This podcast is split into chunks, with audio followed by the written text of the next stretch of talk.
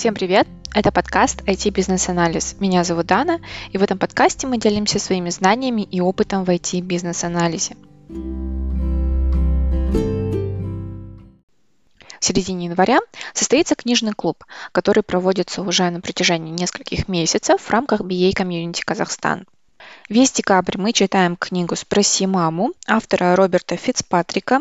Мы поговорим про нее же на следующем книжном клубе, который состоится 13 января 2021 а, года уже. Вот Новый год на носу. Всех с наступающим Новым годом! И сегодня я бы хотела сделать обзор этой книги, потому что не всегда есть время читать книги, но для того, чтобы вы могли комфортно по поучаствовать в нашем книжном клубе, который пройдет 13 января, я проведу для вас небольшой обзор этой книги. Ну что, поехали! Роберт Фицпатрик – это бизнесмен, партнер Founder Centric, где он помогает бизнес-акселераторам ЕС, университетам и компаниям разрабатывать и внедрять более эффективные программы обучения стартапов. Он выпускник Y Combinator, он успешно обанкротил три компании и создал потом продукты, которые используются по всему миру такими гигантами, как MTV и Sony. Сейчас работает в университетском колледже Лондона скорее всего, вот этот опыт того, что он обанкротил три компании, помог ему создать эту книгу. Почему эта книга называется «Спроси маму»? Книга про то, как задавать вопросы и как вести диалог а, со своими клиентами для того, чтобы понять, насколько ваша бизнес-идея действительно нужна клиентам и пользователям. То есть насколько этот продукт, который вы собираетесь создать, будет продаваться. И почему тест называется «Спроси маму»? А, здесь он приводит пример двух диалогов. Первый диалог, когда вы спрашиваете свою маму о том, как, как ей ваш продукт, нравится ли этот продукт ей, и что бы она сделала, если бы этот продукт появился на рынке, купила ли бы его, там, может быть, дала бы какой-то фидбэк и так далее. И мама, любя вас, всегда дает положительный ответ. Она говорит, что всегда купила бы, да, ей нравится ваша идея, просто потому что она вас любит. И тест, который называется «Спроси маму», который предлагает Роберт Фицпатрик, это задавать такие вопросы, что даже мама сможет дать вам отличный фидбэк о вашей идее, даст вам какие-то новые инсайты, то есть даст вам возможность понять, насколько ваша идея действительно выстрелит, и даже мама будет являться хорошим источником информации, даже любя вас, она скажет вам правду. И вот э, вся книга посвящена тому, чтобы задать вопросы э, такие вашим будущим пользователям или клиентам, э, и чтобы они дали вам ответ, который будет действительно информативным. Потому что когда вы спрашиваете, нравится ли ваша идея, то обычно люди отвечают «да, нравится», просто чтобы не обидеть вас, или, как делает мама, она говорит «да, мне все нравится, потому что она вас любит». Так вот, книга называется «Спроси маму», и он учит вас задавать такие вопросы, чтобы даже мама сказала вам, хорошая ли ваша идея. И Роберт Фицпатрик приводит несколько а, критериев. То есть это такие три критерия, на которые а, вы должны обратить внимание, когда вы будете проводить вот этот мам-тест. Первое – это поговорите с вашими будущими клиентами об их жизни, а не о вашей идее. Второе. Спрашивайте о конкретных вещах, которые происходили в прошлом, а не о взглядах или мнениях на перспективу. И третье. Меньше говорите, больше слушайте. Давайте я вам зачитаю два диалога, которые приводятся в книге, для того, чтобы вы понимали, в чем разница.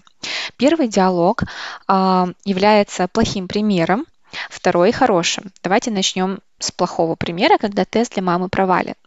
Итак, сын спрашивает у матери.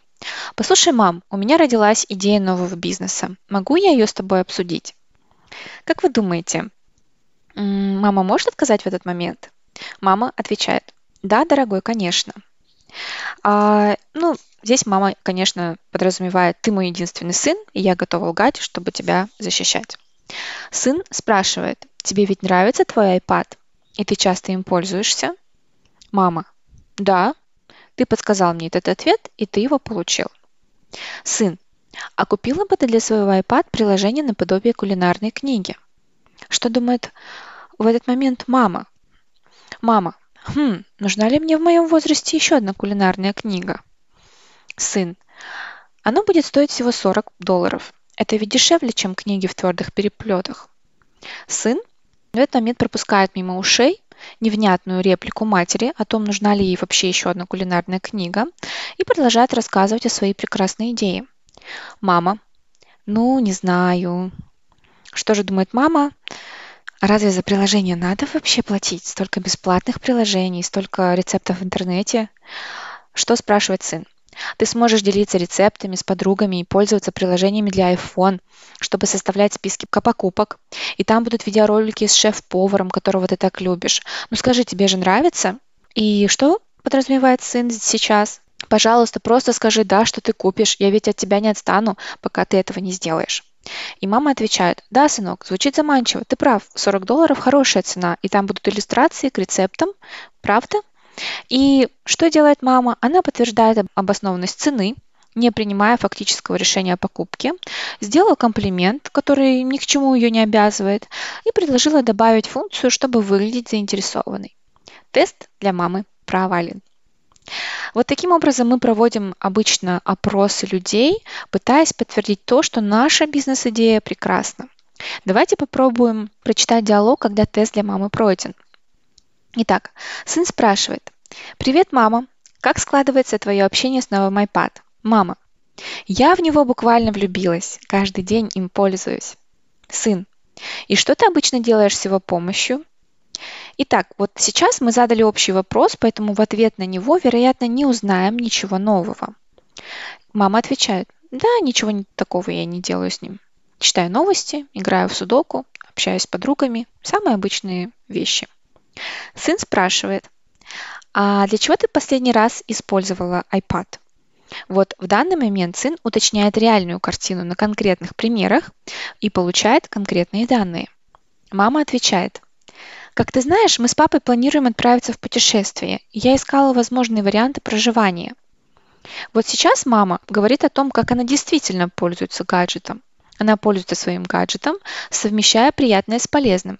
Это при этом не прозвучало в ответе на вопрос об обычном использовании гаджета. Что спрашивает сын следующее? Ты пользовалась для этого каким-то приложением? Этот вопрос можно назвать наводящим, но иногда легкий толчок необходим, чтобы перевести беседу в интересующее нас русло. Мама. Нет, я искала информацию в Google. Не знала, что для этого есть какое-то приложение. А как оно называется?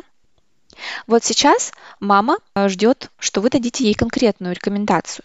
Если это верно в широком смысле, то в будущем поиск надежного канала продаж, отличного от App Store, будет играть решающую роль. Сын отвечает, а как ты узнала о других приложениях, которыми пользуешься, если ты не знаешь, что есть приложение для путешествий? Вот сейчас сын анализирует интересный и неожиданный ответ и может понимать модели поведения и мотивы, которые лежат в их основе. Мама отвечает, в воскресной газете есть раздел с недельным обзором приложений. Вы не можете вспомнить, когда в последний раз открывали газету, но, как видим, традиционные инструменты рекламы могут принести пользу в работе с такими клиентами, как ваша мама.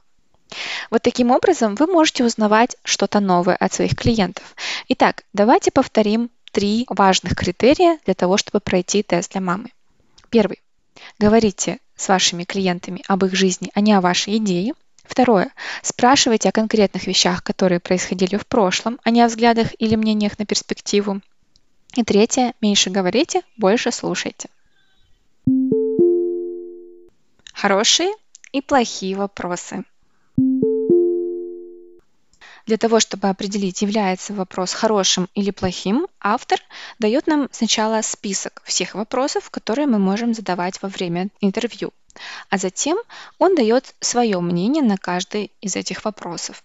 Давайте сначала я зачитаю список вопросов, вы мысленно подумайте, какой вопрос хорош и плох и почему, а затем я вам прочитаю, какое мнение автора на этот счет. Итак, поехали. Первый. Как вам кажется, это хорошая идея? Второй. Вы купили бы продукт, который выполняет задачу X? Третий. Сколько вы заплатили бы за X? Четвертый. Какими функциями должен обладать продукт вашей мечты? Пятый. Почему вас это беспокоит? Шестой.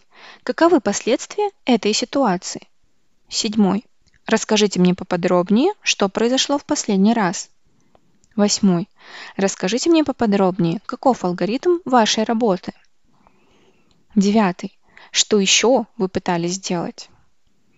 Десятый. Заплатили бы вы X долларов за продукт, который выполняет задачу Y? Одиннадцатый. Как вы решаете эту проблему сейчас? Двенадцатый. Кто будет финансировать покупку? Тринадцатый. С кем еще мне следует переговорить? Четырнадцатый. Есть ли еще вопросы, которые мне следовало бы задать? Итак, поговорим про мнение автора. Первый вопрос. Как вам кажется, это хорошая идея? Что думает автор по этому поводу? Ужасный вопрос. И дело здесь в том, что только рынок сможет ответить, хороша ли ваша идея. Все остальное не более чем мнение. Автор советует спросить, какие инструменты и процессы ваши клиенты пробовали применить, пока не остановились на том, что используют сейчас. Что в работе им нравится или не нравится. Покажите их показать, как они сейчас работают. Ищут ли они активно, чем это можно было бы заменить, то, чем они сейчас пользуются? Если да, то что стало камнем преткновения? Если нет, то почему? На чем они теряют деньги, используя текущие инструменты? Имеются ли у них денежные средства для приобретения более совершенных инструментов? Затем обобщите всю полученную информацию и решите для себя, хороша ли ваша идея. Следующий вопрос. Вы купили бы продукт, который выполняет задачу X? Автор думает, что это плохой вопрос, потому что обычно люди ответят «Да». Лучше спросите, как они сейчас справляются с задачей X и сколько денег на это тратят. Уточните, сколько времени это занимает. Попросите их подробнее рассказать о том, как была решена задача X в последний раз. Если проблема так и осталась нерешенной, спросите почему. Пытались ли они найти решение, эти решения оказались недостаточно эффективными или даже не попытались погуглить? Следующий вопрос. Сколько бы вы заплатили за продукт X? Автор считает, что это плохой вопрос, ничем не лучше, чем предыдущий. Да к тому же цифры с большей вероятностью сыграют с вами злую шутку. Ведь цифры кажутся такими правдивыми и надежными. Как исправить этот вопрос? Так же, как и все остальные, спрашивать о реально происходящих вещах. Во сколько им обходится эта проблема? Сколько они платят сейчас за ее решение? Какой бюджет они для этого выделили? Я надеюсь, вы уже заметили определенную тенденцию. Следующий вопрос. Какими функциями должен обладать продукт вашей мечты? Автор считает, что это неплохой вопрос. Неплохой вопрос, но только при условии, если он будет иметь хорошее продолжение. Давайте улучшим этот вопрос.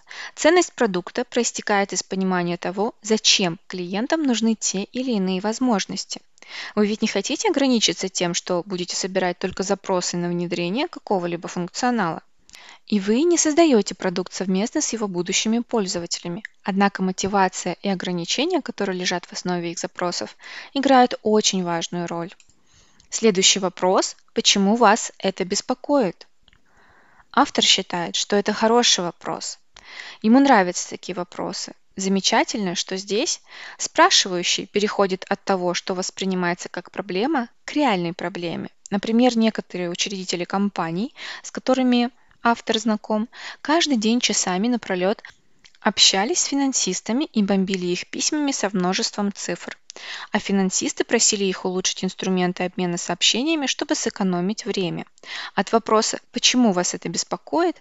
плавно переходим к «можем ли мы быть уверены в том, что новейшая версия избавит вас от всех проблем?» И точно, в конечном итоге предложенное решение оказывается больше похоже на Dropbox, чем на мессенджер, о котором нас спросили. Вопрос «почему вас это беспокоит?» позволяет выяснить мотивы. Он объясняет, почему это именно так. Следующий вопрос. Каковы последствия этой ситуации? Это хороший вопрос. Он проводит границу между «я заплачу, чтобы эти проблемы были решены» и «да, эти проблемы меня беспокоят, но я вполне могу к ним претерпеться». Некоторые проблемы имеют крупномасштабные и дорогостоящие последствия. Другие просто существуют, но не играют какой-либо значимой роли. Целесообразно научиться отличать одни от других. Как вы получите важную информацию о цене, которую можно будет запросить? Автору удалось общаться с человеком, использующим весьма эмоциональные эпитеты вроде слова «катастрофа». Он много кричал и размахивал руками, описывая процесс, который автор пытался усовершенствовать. Но когда автор спросил его о потенциальных последствиях этой ситуации, он всего лишь пожал плечами и ответил мы бросили на решение этой проблемы группу стажеров, только и всего. На самом деле все работает нормально. Следующий вопрос. Расскажите мне поподробнее, что произошло в последний раз? Автор считает, что это хороший вопрос. Возможно, школьный учитель литературы говорил вам, что увлекательные истории показывают, а не рассказывают. Автор говорит, что надо просить клиентов, насколько это возможно, продемонстрировать ситуацию, а не описывать ее словами. Источником информации для вас должны служить их действия, а не мнение. Если вы владелец закусочной, глупо спрашивать у клиентов, что они предпочитают – чизбургеры или гамбургеры. Просто понаблюдайте за тем, что они покупают. Однако, если вы пытаетесь понять, почему они предпочитают одно, а не другое, вам все же придется с ними поговорить. Люди не могут уйти от принятия решения, когда вы наблюдаете, как они выполняют поставленную перед вами задачу. Попытайтесь как можно ближе увидеть реальные действия – Видя происходящее собственными глазами, можно лучше понять и проанализировать неясные ситуации. Но если вы не можете оказаться в гуще реальных событий, вы получите значимую пользу, попросив рассказать о том, как развивалась ситуация в последний раз. Внимательное изучение всего алгоритма действий помогает одним махом получить ответы на целый ряд вопросов. Как они распределяли время, какими инструментами пользовались, с кем общались с какими ограничениями они сталкиваются каждый день и в жизни в целом. Как впишется в этот ежедневный распорядок предлагаемый вами продукт, с какими инструментами, продуктами, программным обеспечением и задачами необходимо интегрировать ваш продукт. Следующий вопрос. Что еще вы пытались сделать? Автор считает, что это хороший вопрос. Чем ваши клиенты пользуются сейчас? Сколько они на это тратят? Что им нравится и что им в этом не нравится. Какую при... пользу принесут эти обновления и с какими трудностями столкнутся клиенты, переходя на новое решение. Однажды автору пришлось обсуждать некую идею с потенциальным клиентом. Он говорил весьма эмоционально. «Да, это происходит буквально на каждом шагу. Я, безусловно, заплачу за решение этой проблемы. Здесь мы имеем дело с обещанием, которое должно быть исполнено в будущем, но не, под, не подкреплено никакими обязательствами. Поэтому тут нужно узнать, насколько оно правдиво. Автор спросил, а когда в последний раз вы сталкивались с этой проблемой? Оказалось, что совсем недавно, и это хороший признак. Чтобы копнуть немного глубже, автор задал следующий вопрос. Можете ли вы рассказать поподробнее, как вы пытались решить ее? Не видя на лице никаких эмоций, автор стал двигаться дальше. Вы пытались найти другие способы решения этой проблемы? В интернете искали? У упрашиваемого вид был такой, будто его поймали за кражей денег. Он ответил, нет, как-то я об этом не задумался. Понимаете, я уже привык к такому порядку вещей. А ведь в теории это была проблема, за решение которой клиент, безусловно, собирался заплатить. Но как только мы перешли к конкретным вопросам, оказалось, что он даже не пытался поискать решение, которое, между прочим, существует. Задав нужные наводящие вопросы, вы без труда услышите эмоциональный рассказ о проблеме. Вы ведь терпеть не можете, когда развязываются шнурки, а в руках у вас сумки с продуктами. Ну да, это просто ужасно. И вот вы изобретаете уникальные шнурки, которые никогда не развязываются, не понимая одной простой вещи. Если бы эта проблема действительно заботила окружающих, они давно научились бы завязывать двойные узлы. Следующий вопрос. Заплатили бы вы X долларов за продукт, который выполняет задачу Y? Автор считает, что это плохой вопрос. То, что вы включили в свой вопрос цифры, не исправляет ситуацию. Этот вопрос плох по той же причине, что и остальные. Люди чересчур оптимистично говорят о том, что они могли бы сделать и стремятся ответить так, чтобы вы были довольны. Кроме того, речь идет всего лишь о вашей идее, а не об их собственной жизни. Давайте исправим этот вопрос. По вашему обыкновению спросим клиентов о том, как они поступают сейчас, а не о том, как, по их мнению, могли бы поступить в будущем. Очевидно, что цена продукта, которую вы назначаете, отражает его ценность для клиента, а не ваши собственные затраты. Это верный принцип. При этом вы не можете дать количественную оценку той ценности, которую получат клиенты, не выяснив, каково их финансовое положение и стратегия. Другой способ исправить этот вопрос при условии, что вы уже зашли слишком далеко, попросить, чтобы они заплатили не гипотетически, а фактически. Получив задаток или предварительный заказ, вы будете твердо знать, что они говорят правду. Следующий вопрос. Как вы решаете эту проблему сейчас? Автор считает, что это хороший вопрос. Помимо информации об их изучаемом процессе, вы получите цел, ценовой ориентир. Если клиенты платят 100 евро в месяц за временную заплатку, прилепленную скотчем, вам понятно, о каких суммах вы можете вести речь. С другой стороны, возможно, в этом году они заплатили 120 тысяч евро агентству за поддержку сайта, который вы предлагаете заменить. В таком случае вы вряд ли захотите вести разговор о 100 евро. Иногда обе описанные выше ситуации возникают одновременно, и вам приходится выбирать, как правильно подать себя – Хотите ли вы заменить веб-приложение ценой 1200 евро в год, или же вы предложите свои услуги взамен агентства, которое получает в 100 раз больше? Следующий вопрос. Кто будет финансировать покупку? Хороший вопрос. Совершенно не обязательно, хотя и можно, задавать его, если клиент частное лицо. Но для сектора B2B этот вопрос действительно важен. Так вы узнаете, из бюджета какого подразделения будет оплачена покупка. Кто еще из сотрудников компании обладает полномочиями, чтобы протолкнуть планируемую сделку? Зачастую приходится общаться не с теми людьми, которые распоряжаются бюджетом. Ваши будущие презентации будут совершенно бесполезны, пока вы не выясните, кто принимает решение и что для него важно. Знание о том, как принимаются решения о закупках, вы всегда потом сможете превратить в алгоритм повторных продаж. Следующий вопрос. С кем мне еще следует переговорить? Автор считает, что это хороший вопрос. Именно этот вопрос следует задавать в конце каждой беседы. Грамотное построение нескольких первых бесед-опросов может оказаться непростой задачей. Но напав на интересную тему и научившись правильно общаться с людьми, вы быстро приобретете многочисленных клиентов, которые будут рекомендовать вас другим. Если кто-то не захочет дать вам рекомендацию, это тоже неплохо. Не нужно настаивать. Вы поймете, что либо испортили общение собственными действиями, например, вели себя слишком формально, неискренне или навязчиво, либо клиентов не заботит та проблема, которую вы предлагаете решить. Воспринимайте любые позитивные реплики этих людей с высокой долей скепсиса. Следующий вопрос. Есть ли еще вопросы, которые мне следовало бы задать? Хороший вопрос. Как правило, к моменту окончания встречи ее участники понимают, что вы пытаетесь до них донести. Поскольку вы не эксперт в их отрасли, они могут просто сидеть и молчать, пока вы окончательно не упустите из виду что-нибудь важное. Спросив их о том, не забыли ли вы что-то спросить, вы даете им шанс вежливо направить ваши вопросы в нужное русло, и они это сделают. Этот вопрос можно сравнить с костылем. Вы отбросите его, как только грамотно научитесь задавать вопросы и изучите специфику отрасли.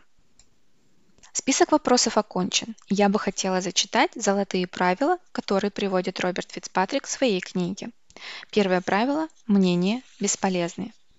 Второе правило – любые прогнозы на будущее – это ложь, причем чересчур оптимистичная. Третье правило – Люди будут лгать вам, если они полагают, что вы хотите услышать ложь. Четвертое правило. Люди знают, в чем заключаются стоящие перед ними проблемы, но не знают, как их решить. Пятое правило. Пока вы не поймете, каковы цели собеседника, вы будете стрелять вслепую. Шестое. Некоторые проблемы фактически не являются проблемами. Седьмое. Наблюдая за тем, как клиенты справляются с задачами, мы видим реальные проблемы и ограничения, а не то, как они воспринимаются клиентами. Следующее правило. Если потенциальные клиенты не пытались найти решение проблемы самостоятельно, они не обратят внимания на решение, предложенное вами, ну и, следовательно, не купят его. И следующее правило. Хотя люди редко готовы сказать вам со всей определенностью, сколько они вам заплатят, они часто могут показать, что представляет для них ценность. И последнее правило. Люди хотят вам помочь, но делают это редко, если вы не предоставляете им уважительную причину.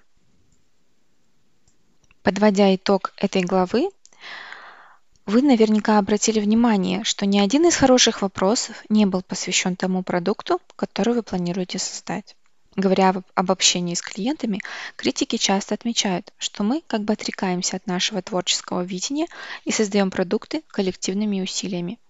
Учитывая, что люди сами не знают, чего хотят, такой подход не может быть эффективным в принципе. Именно вы должны решить, какой продукт в итоге следует выпускать. Вопросы должны быть посвящены жизни ваших клиентов, их проблемам, заботам, целям, ограничениям. Вы должны добросовестно и скрупулезно собрать как можно больше информации о них, а затем придумать решение собственными силами. Сделав это, вы подтвердите правильность своего решения и усовершенствуете его, опираясь на обязательства и поступательное движение. О них автор поговорит в главе 5. И вот что мы получаем в сухом остатке. Вам не следует говорить о том, в чем состоит проблема потенциальных клиентов, а им не стоит указывать вам, что именно нужно делать. На их стороне находится проблема, на вашей – решение. Перед тем, как изучить способы подтверждения полезности вашего продукта, поговорим о том, как исправить разговор, который зашел не в то русло. Как оградить себя от вводящей в заблуждение информации? Автор выявляет три вида ложной информации, на которую нужно обращать пристальное внимание. Это первый – комплименты. Второе – болтовня, то есть общие фразы, гипотетическое рассуждение, разговоры о будущем. Третье – идеи. И давайте посмотрим, почему все эти три вида ложной информации перечислены Робом Фицпатриком. Даже если действительно вашим клиентам понравилось то, что вы им предлагаете, это не имеет никакой ценности. Любые мнения, если только они не высказаны отраслевыми экспертами, у которых есть опыт построения аналогичного бизнеса, ничего не стоят. Вам нужны факты и обязательства, не комплименты. Чтобы комплименты не увели вас по ложному следу, желательно уклоняться от них, ничего не рассказывая о вашей идее. Давайте приведу пример неправильного разговора. Вы. Вот что мы имеем. Похоже на x и y, но лучше благодаря наличию z. Бам! Удар попал точно в цель. Ваши клиенты. Да, превосходно, нам очень нравится. А какое это имеет отношение к вам? Это ведь комплимент. Давайте попробуем еще раз, обходя комплименты, которые могут сбить с толку.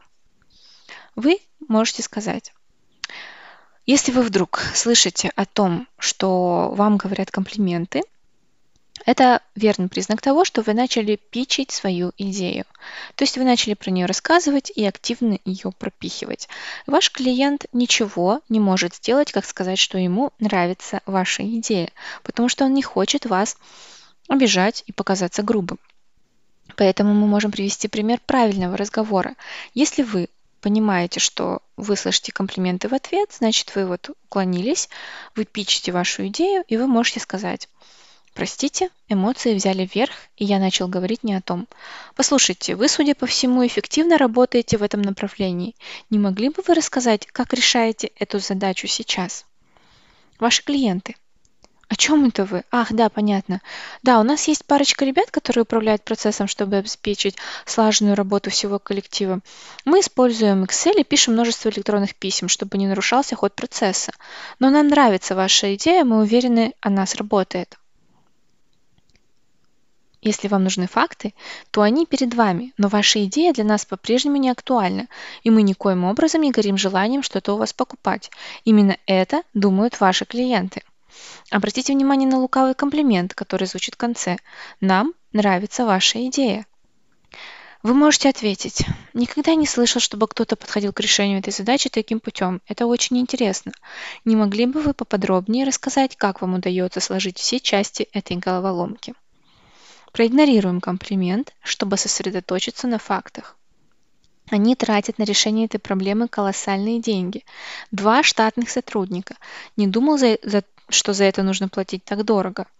Ваши клиенты сообщают вам более интересную информацию о рабочем процессе, и вы можете задать следующий вопрос. А с какими трудностями вы сталкиваетесь, применяя это решение?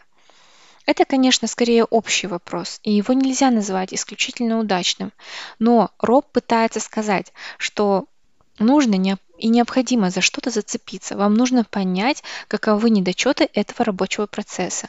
Выяснив это, вы будете копать глубже, задавая дополнительные вопросы. Помните, не надо закруглять разговор, как только собеседник скажет то, что вы хотели услышать, ради удачной последней ноты. Вам нужна правда. Избегайте комплиментов. Правильный разговор – это даже разговор с отрицательным результатом. Вы должны быть довольны и отрицательным результатом, если вам клиент прямо говорит, что ваша идея ему не нужна. И давайте тогда поговорим про симптомы во время встречи, которых нужно избегать. Большое спасибо, я рад, что вам понравилось. И тревожные реплики после возвращения в офис. Встреча прошла прекрасно. Мы получаем множество положительных откликов. Все, с кем я говорил, в восторге от этой идеи. Все это тревожные признаки. Почему этому человеку понравилась идея? Сколько денег он сможет сэкономить с ее помощью? как она впишется в его жизнь. Что еще он пытался сделать, чтобы решить эту проблему, но безуспешно? Если вы не знаете ответов на эти вопросы, значит услышали комплимент, а не получили реальную информацию. Золотое правило. Комплименты, которые вы слышите от клиентов, сродни самоварному золоту.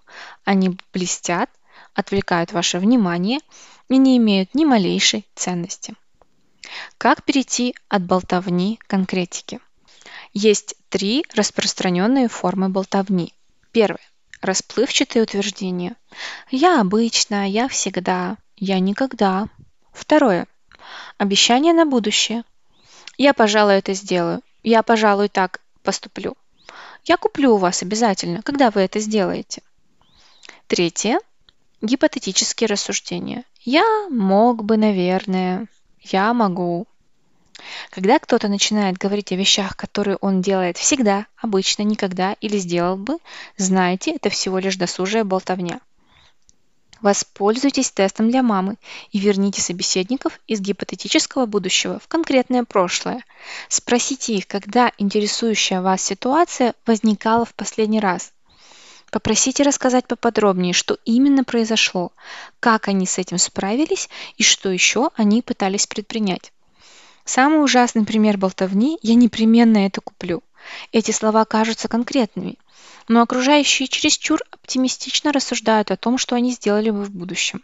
Но когда этот день наступает, картина меняется. Худший из вопросов, провоцирующих пустую болтовню, начинается со слов «вы когда-нибудь». Безусловно, они могут это сделать завтра или когда-то еще, но это не значит, что они это сделают. А вот как звучат некоторые другие вопросы, вызывающие пустую болтовню. Вы когда-либо делали то-то и это? Вы когда-нибудь будете делать то-то и то-то? Как вы обычно поступаете? Вы не думаете, что? А могли бы вы? Можете ли вы представить, что? Не нужно отказываться от таких вопросов на 100%. Их нельзя назвать абсолютно неуместными. Речь идет лишь о том, что ответы на них бессмысленны. Ошибка не в том, что вы задаете вопросы, а в том, как оцениваете ответы. Ведь такие вопросы могут направить беседу в нужное русло и помочь перейти к более конкретным предметам. Вот пример. Вы. Вы когда-нибудь делали X? Ваши клиенты. Ну да, мы все время этим занимаемся. Вы. А когда такая ситуация возникла в последний раз? Ваши клиенты. Две недели назад. Вы. Не могли бы вы рассказать подробнее? И это хороший вопрос. Но несмотря на то, что вы задавали плохие вопросы в самом начале, которые могут вызвать пустую болтовню и не дают хороших и конкретных ответов, вы э, этими вопросами подводите себя к вопросам хорошим. Поэтому вы можете переходить от болтовни к конкретике. Болтовня иногда помогает. Давайте я приведу еще один пример правильного разговора. Ваш клиент. Какому идиоту пришло в голову, что я должен носить с собой тысячу купонов на скидку? Вы. Безумие какое-то, верно? Мой бумажник уже раздулся до неприличных размеров. Послушайте, а вы не пытались пользоваться мобильными приложениями для постоянных клиентов? Здесь вы пытаетесь зацепиться за реальные факты. Ваш клиент отвечает, а что, есть такие? Вы. Вы наверняка видели объявление об этом в кафе в Студгородке. Ваш клиент. М да, кажется, что-то припоминаю, но я всегда так тороплюсь. Итак, пытаясь разрекламировать свою идею, вы получили ценную информацию об образе мыслей и об обстоятельствах жизни клиента. Вы можете продолжить спрашивать, почему бы вам не загрузить это приложение прямо сейчас? Если ваш собеседник колеблется, подведите его к решению. Если проблема не настолько заботила его в прошлом, чтобы он пытался решить ее, вряд ли он заинтересуется тем, что предложите ему вы. Ваш клиент отвечает, может быть, в следующий раз. Фактически никакой проблемы нет. Коротко говоря, перед вами жалобщик, а не клиент. Он завяз в теоретических рассуждениях, воображая себя тем, кто умеет находить остроумные способы избавиться от мелких неприятностей. Переходя от болтовни к конкретике, можно не только разглядеть правду под фальшивыми заявлениями о потребительских привычках, но и получить полезные сигналы. Также Роберт Фицпатрик советует понимать суть идей. Мы страдаем от переизбытка идей, а не от их недостатка. И окружающие с азартом подкидывают нам новые. Запишите любую информацию, поступающую от ваших клиентов, но не слишком торопитесь вносить ее в список задач. Допустим, у вас просят какую-то новую функциональность. Но стартапам следует сосредоточиться на одной масштабируемой идее и реализовывать ее, а не хвататься за каждую интересную возможность. Допустим, где-то посреди разговора проскакивает следующая идея. Ваш клиент. М, а вы сможете синхронизировать это решение с Excel? Думаем, это то, что нам нужно. Это реальная киллер-фича. Как поступить в такой ситуации? Неправильный вариант действий – внести сразу синхронизировать с Excel в список задач и двигаться дальше. Это прямой путь к тому, чтобы перегрузить будущее решение лишними функциями. Лучше потратьте немного времени на то, чтобы выяснить, какими мотивами продиктован этот запрос. Вы можете спросить, а что вам даст синхронизация с Excel? Возможно, вы можете предложить более легкий способ для решения задачи. Просто представьте, насколько проще работать, когда понимаете, чем продиктован запрос клиента и каков его мотив. Получив запрос, вы должны понять, чем он продиктован, какую проблему клиента вы будете решать. С этой целью вы задаете вопросы, чтобы докопаться до исходной причины. Почему клиентам не нравится решать задачу именно таким путем? Зачем им нужна эта функция? Как они справляются сейчас, не имея этой функции? Копайте и копайте глубже. Вопросы для анализа запроса функций. Зачем она вам нужна? Какие действия вы сможете выполнять с ее помощью? Как вы справляетесь без нее? Как вам кажется, мы должны добавить эту функцию незамедлительно или это можно сделать попозже? Как она впишется в вашу текущую работу? Вопросы для анализа эмоциональных сигналов. Расскажите мне об этом поподробнее. Кажется, такое положение вещей вас действительно не устраивает. Уверен, вам есть что рассказать. Почему эта ситуация столь ужасна? Почему вы до сих пор не смогли исправить положение? Кажется, вас просто переполняют эмоции. Вопрос действительно настолько серьезный? Почему это вас так радует? Пожалуйста, продолжайте. Эти наводящие вопросы не должны быть чересчур сложными. Люди обожают говорить о своих мнениях и чувствах. Анализируя эмоциональные сигналы, вы всего-навсего даете им возможность излить свои мысли. Золотое правило – идеи запросы функций следует анализировать, а не слепо реализовывать. Также Роберт Фицпатрик советует не добиваться одобрения. Основной источник комплиментов про которые мы уже говорили и которых следует избегать, это ваше умышленное или неосознанное стремление получить одобрение. Признаки, демонстрирующие, что вы напрашиваетесь на комплименты, это такие фразы. Я подумываю над тем, чтобы начать новый бизнес. Как тебе кажется, это сработает? У меня родилась потрясающая идея для приложения. Как, тебе нравится? Безотчетное желание добиться одобрения Роберт Фицпатрик называет проблемой излишнего воодушевления. Она возникает, когда вы изливаете перед окружающими душу и заставляете их почувствовать, что они должны поберечь вас и сказать что-нибудь приятное. Признаки проблемы излишнего воодушевления. Вот тот сверхсекретный проект, из-за которого я ухожу с работы. Что ты думаешь, тебе нравится? Прошу тебя, говори честно и расскажи, что ты действительно думаешь о моей идее. Чтобы справиться с проблемой излишнего воодушевления, необходимо сосредоточить разговор не на вас, а на вашем собеседнике, попросить его описать конкретные ситуации и привести конкретные примеры. Если он поймет, что может задеть чувствительные струны вашей души, вы услышите ложь во спасение и бессодержательные комплименты. Пропускайте их мимо ушей и используйте тест для мамы, чтобы снова сосредоточиться на вашем собеседнике и на его жизни и целях. Золотое правило. Если вы рассказали о своей идее, окружающие постараются пощадить ваши чувства. Также Роберт Фицпатрик дает следующие советы. Прекращайте рекламировать себя. Любой скажет, что ваша идея великолепна, если вы будете настойчиво говорить о ней. Признаки того, что вы рекламируете себя, это «нет, вы же меня не поняли». Верно, но кроме того решается и другая задача. Это то, когда вы начинаете давить на людей и пытаетесь услышать от них одобрение. Когда вы ведете разговор, нацеленный на получение информации, по принципу «отрицательный ответ меня не устроит», такой подход оборачивается против вас. Если вы начали давить на собеседника, остановитесь и извинитесь. Как только вы начинаете говорить об идее, они перестают говорить о своих проблемах. Остановитесь и скажите примерно следующее. Простите, я немного увлекся. Допустим, вам отвечают, что с радостью послушают рассказ о том, над чем вы работаете.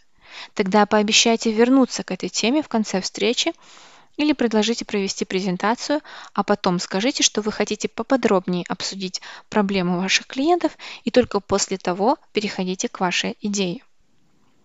Также Роберт Фицпатрик советует меньше говорить. Собеседники обычно готовы предоставить вам нечто ценное, но они хотят продемонстрировать свою модель восприятия мира. Нехорошо упускать такую возможность получить новые знания. Высказаться вы сможете позднее. Кроме того, люди испытывают раздражение, если они пытаются вам помочь, а вы их перебиваете и поправляете. Никто не любит общаться со всезнайками. Золотое правило. Чем больше вы говорите, тем меньше делаете. Как задавать вопросы? Тест для мамы нужно использовать, чтобы задавать значимые вопросы, Учитесь избегать банальных вопросов, а также задавать непростые, но важные вопросы, которые вызывают у вас смущение. Лучший способ сформулировать их – провести мысленный эксперимент. Представьте себе, что компания потерпела неудачу и спросите себя, почему это произошло. Затем вообразите, что она добилась колоссальных успехов и задайтесь вопросом, что необходимо, чтобы достичь таких результатов. Найдите способы получить эту исключительно важную информацию. С кем бы вы ни беседовали, попытайтесь задавать такие вопросы, ответы на которые могут до основания разрушить воображаемую картину вашей деятельности. Золотое правило. Как минимум один вопрос, задаваемый вами в ходе любого разговора, должен приводить вас в ужас. Научитесь любить плохие новости. Наиболее информативные и, следовательно, лучшие ответы которые вы можете получить, сопровождаются примерно такими репликами. Ну, я в этом не слишком уверен. И да, неплохая задумка. Оба ответа бесстрастны и демонстрируют, что собеседнику все равно. Вы ничего не заработаете. Со всей очевидностью демонстрируют вашему собеседнику все равно, и поверьте, эта информация исключительно надежна. Видя признаки незаинтересованности, люди допускают классическую ошибку. Они повышают ставки и пускают в дело пич, то есть давят на собеседника, пока не услышит что-нибудь приятное. Но ваша задача не в том, чтобы собрать коллекцию комплиментов, а в том, чтобы узнать правду. И эта правда уже звучит в таком индифферентном ответе. Вам необходимо понять причину безразличия собеседников. Эта проблема для них не слишком актуальна. Эти люди принципиально отличаются от ваших идеальных клиентов. Или им не важно, каким способом будет решена задача. А потом скажите большое спасибо и оставьте их в покое. Скорее всего, они помогли вам куда больше, чем тот парень, который сказал, что без ума от вашей идеи. Золотое правило. Ну да и да ну звучат надежнее, чем вау. Вы не можете построить бизнес, опираясь на восторженные восклицания. Сначала оглядитесь, а потом погружайтесь. Не получив весомых доказательств того, что вы решаете проблему, значимую для данного конкретного клиентского сегмента, вы рискуете запутаться, слишком быстро погрузившись в анализ деталей. Давайте я вам зачитаю очень-очень неправильный разговор. Вы. Привет, спасибо, что уделили мне время.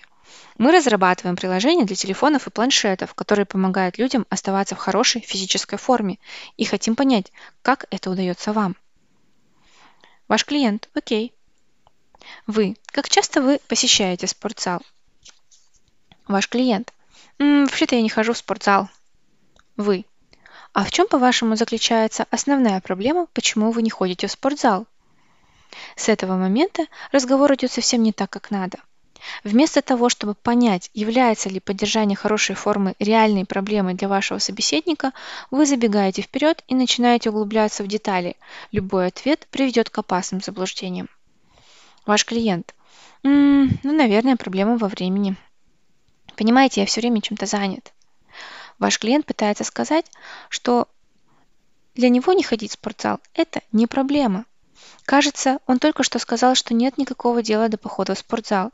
Но если нужно выбрать какой-то ответ, ваш клиент скажет, что дело в удобстве. И вовсе не в том, что он отжимается один раз в пять лет. Ему удобно отжиматься именно по такому графику. Но вы продолжаете. Отлично, здорово. Вы не могли бы расставить в порядке убывания важности четыре фактора – удобство, индивидуальный подход, новизна и стоимость, применительно к фитнес-программе. Обратите внимание, что вы по-прежнему считаете, что ваш собеседник заботится о своей форме, но задавая такие вопросы, вы не узнаете, важно ли хоть сколько-нибудь все перечисленное для этого человека. Ваш клиент, конечно же, расставит эти варианты по какой-либо градации, потому что вы спросили, а он должен ответить. Естественно, чисто гипотетически. На что вы ответите замечательно, большое спасибо. Мы разрабатываем приложение, которое поможет вам заниматься физкультурой со всеми возможными удобствами, не выходя из дома. Полагаю, оно замечательно подойдет для решения задач, которые вы перед собой ставите. Ваш клиент может ответить, что это неплохая идея, пожалуй, он попробует воспользоваться, когда это приложение появится. Это сдержанный комплимент, никаких обязательств, никаких обещаний. Вы можете сказать Прекрасно, мы вам дадим доступ к бета-версии, чтобы вы проверили, как это работает. Ваш клиент, спасибо, и он совершенно не собирается пользоваться данным приложением. Этот разговор ужасен, потому что если не обращать внимания на детали, то кажется, будто все прошло как нельзя лучше. Слишком быстро, сосредоточив внимание на одной проблемной области, вы можете вообразить, будто вам ясна основная проблема, но на деле это не так. Вы всего лишь подвели к этой проблеме вашего собеседника. Если вы спросите меня, в чем моя основная проблема, связанная с поддержанием хорошей физической формы, вероятно, я отвечу – время, которое приходится тратить на походы в спортзал. Но если вы предложите мне приложение для, для тренировок на дому, я не обращу на него никакого внимания – Хотя время, которое нужно потратить на поездки, это наиболее важная проблема в моем случае, но меня не настолько интересует фитнес, чтобы делать хоть какие-то шаги в этом направлении. Моя главная проблема поддержания хорошей формы не играет для меня значимой роли. Давайте начнем этот разговор с тех же реплик, но внесем коррективы с того момента, когда он стал отклоняться от правильного ракурса. Вы. Как часто вы посещаете спортзал? Ваш клиент. Хм.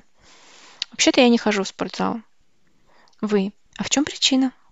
Ваш клиент. Даже не знаю. Видите ли, меня это не слишком заботит. Вы.